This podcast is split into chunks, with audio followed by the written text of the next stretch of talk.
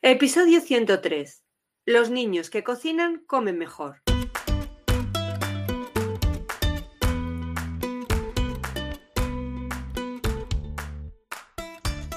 Bienvenidos a Los niños que cocinan comen mejor, el podcast de cocina y alimentación equilibrada de la red de escuelas de cocina Kitchen Academy, para padres y madres comprometidos con el poder que tiene aprender a cocinar para llevar una alimentación saludable.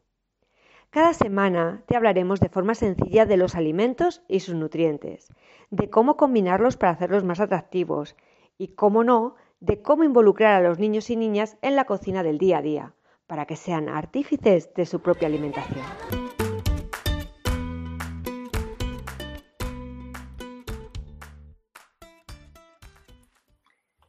Bienvenidos a un nuevo podcast de los niños que cocinan come mejor. Sabemos que la mejor medicina para nuestro organismo es la preventiva y que no hay mejor forma de prevenir enfermedades que mantener una alimentación sana y equilibrada.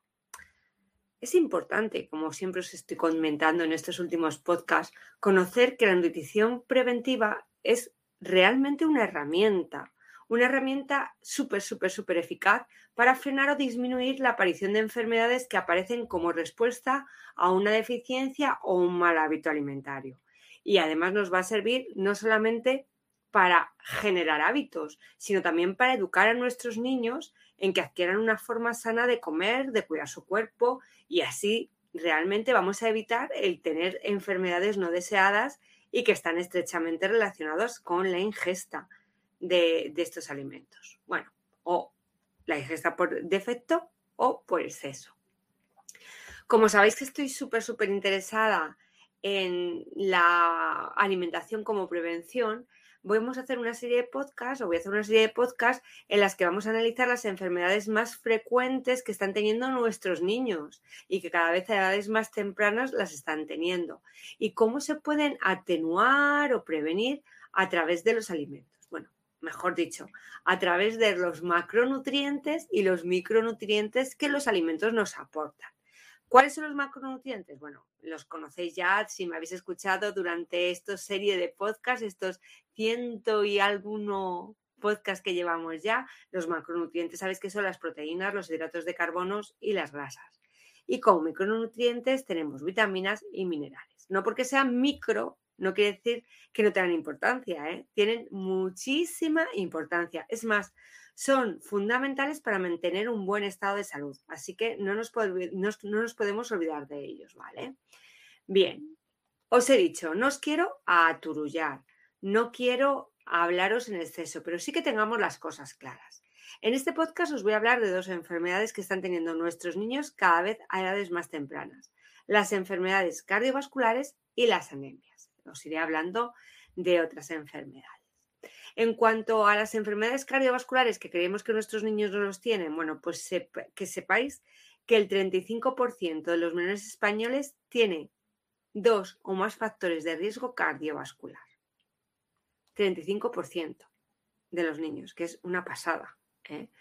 Eh, cuáles son los factores de riesgo que, que, nosotros debemos tener en cuenta? Bueno, pues el primero que tenéis que fijaros es en el sobrepeso y en la obesidad, ¿vale? Eh, hay veces que no presentan un sobrepeso muy, patente o una obesidad patente y sin, sin, embargo vemos que nuestros niños son muy inactivos desde el punto de vista físico o son muy sedentarios. También es importante hacerles algún control, ¿no? Porque hay, los niveles sanguíneos de colesterol suelen ser elevados. Es lo que se conoce con el nombre de hipercolesterolemia. A ver si lo digo bien. Hipercolesterolemia. Eh, presión arterial alta, también tienen hipertensión y diabetes. ¿Podríamos imaginarnos que el 35% de los niños tienen alguno de estos factores? ¿Podéis imaginaros que vuestros niños tengan o presión alta o que tengan ya colesterol? Bueno, pues bien, es algo que de verdad se soluciona de una manera súper fácil, porque está probado que los niños que consumen a diario muchos eh, vegetales, verduras y frutas, es decir, que tienen un gran aporte de vitaminas, tienen un 30% menos de probabilidad de, de padecer estas enfermedades cardiovasculares. ¿Por qué? Porque está probado que las vitaminas junto con las fibras ayudan ¿no? a reducir estas enfermedades cardiovasculares que al final son acúmulos de grasa que se suelen producir en nuestras venas y en nuestras arterias. Bien, como me encanta hablaros de alimentos y realmente estos podcasts están pensados para relacionar los alimentos con las enfermedades, os voy a decir que hay dos hortalizas que están especialmente relacionadas o están muy, muy, muy relacionadas con la salud cardiovascular. Esas son el brócoli y la remolacha. ¿Por qué? Pues mirad, porque combina, por un lado, vitaminas A, C y E, pero además las combina con potasio y con zinc, que son sales minerales que ayudan a disolver esas grasas. Bien, además de eso, eh, tenemos como grasas buenas que contribuyen a tener ese colesterol bueno, que, que es el nombre que le conocemos, tenemos el aguacate y los frutos secos.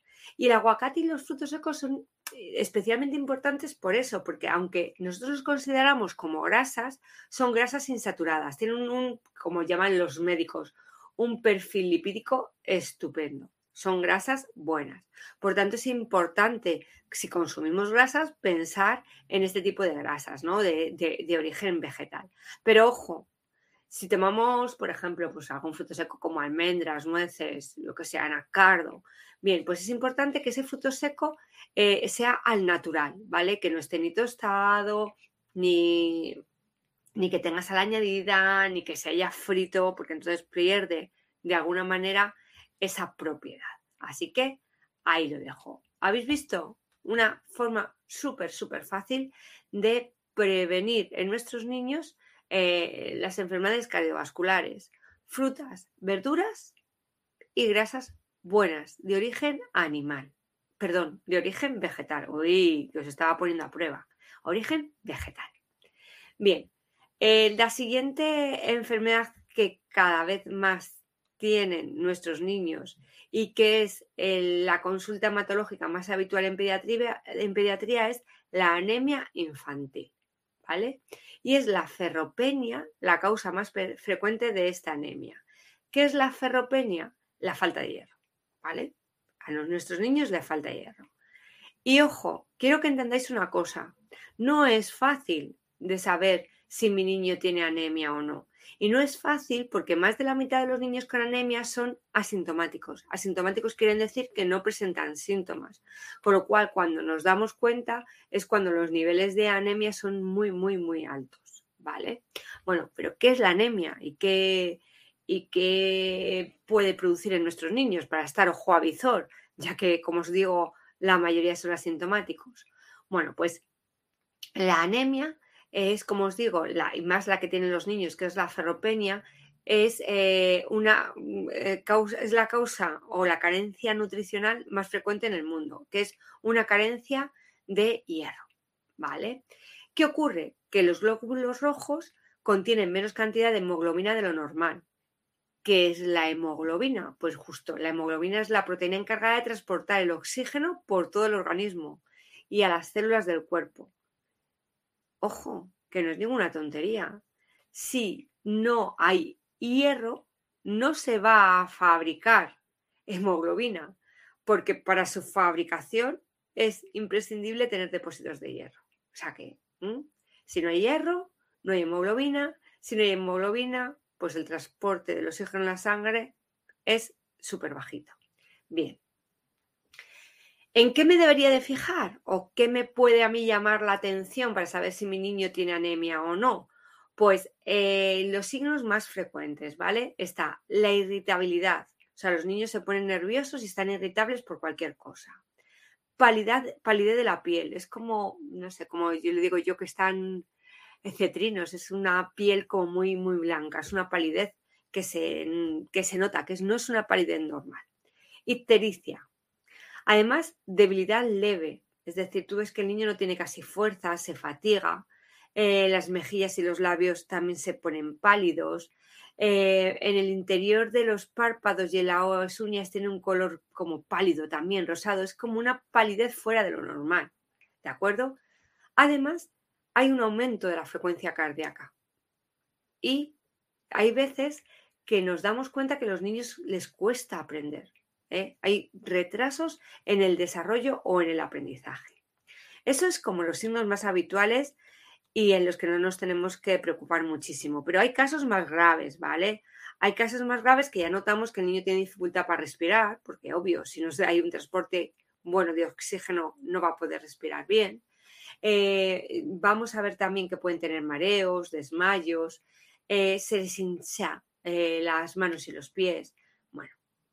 Bueno, ojo, ojo, ojo, ojo. Ojo, ojo, porque es muy facilito de solventar este problema. ¿Qué nos falta? Nos falta hierro. ¿Y dónde se encuentra este mineral? Pues el mineral se encuentra en las carnes rojas magras, ¿vale? En los mariscos con concha y en los berberechos. También en las lentejas. Tienen muchísimo, muchísimo hierro. Bien, ¿qué ocurre? Que hay veces que el hierro no se asume bien o nuestro cuerpo no es capaz de asumirlo bien. Vale, pues hay también un remedio natural que ayuda a que este hierro se absorba mejor por parte de nuestro organismo. Esto es la vitamina C. Entonces, si combinamos alimentos ricos en hierro con vitamina C, pues va a ser más fácil el bajar o el prevenir esos niveles de anemia. Vale, ¿dónde está la vitamina C? Pues en pimientos, en fresas, en naranjas, en kiwis. Además, en estos alimentos la concentración de vitamina C es la adecuada para la absorción del hierro. Así que ya sabéis, facilísimo, facilísimo, facilísimo intentar evitar la anemia y otra vez introduciendo alimentos, como veis que son frutas y verduras ricos en vitaminas y por supuesto hidratos de carbono y carnes magras que son buenísimos para, para, lo que es nuestra nutrición en general.